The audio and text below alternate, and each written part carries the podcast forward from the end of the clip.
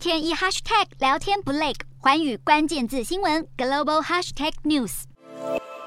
日本防卫省证实，一架美军 MQ-4C 海神无人侦察机日前进驻日本岩国基地，预计部署五个月，目的是为了在南海和钓鱼台列屿海域在内的西太平洋飞行，并搜集情报。海神无人侦察机去年五月曾在青森县三泽市的美军三泽基地临时部署，但这次部署在日本岩国基地，是首度进驻日本本土。除了将重要军事设备部署到亚洲地区，美国近期也成功试射了极音速飞弹，不让中国、俄罗斯及北韩三大极权国家专美于前。美国空军证实，十二号在加州海岸外海成功试射两枚由洛克希德马丁公司开发的极音速飞弹。这些飞弹发射前被安装在一架 B 五二同温层堡垒战略轰炸机上。洛克希德马丁公司发布声明表示，飞弹成功试射。证明它能够达到并且承受以及音速运行，飞行速度是音速的五倍以上，也就是每小时约六千两百公里。而这些收集到的关键数据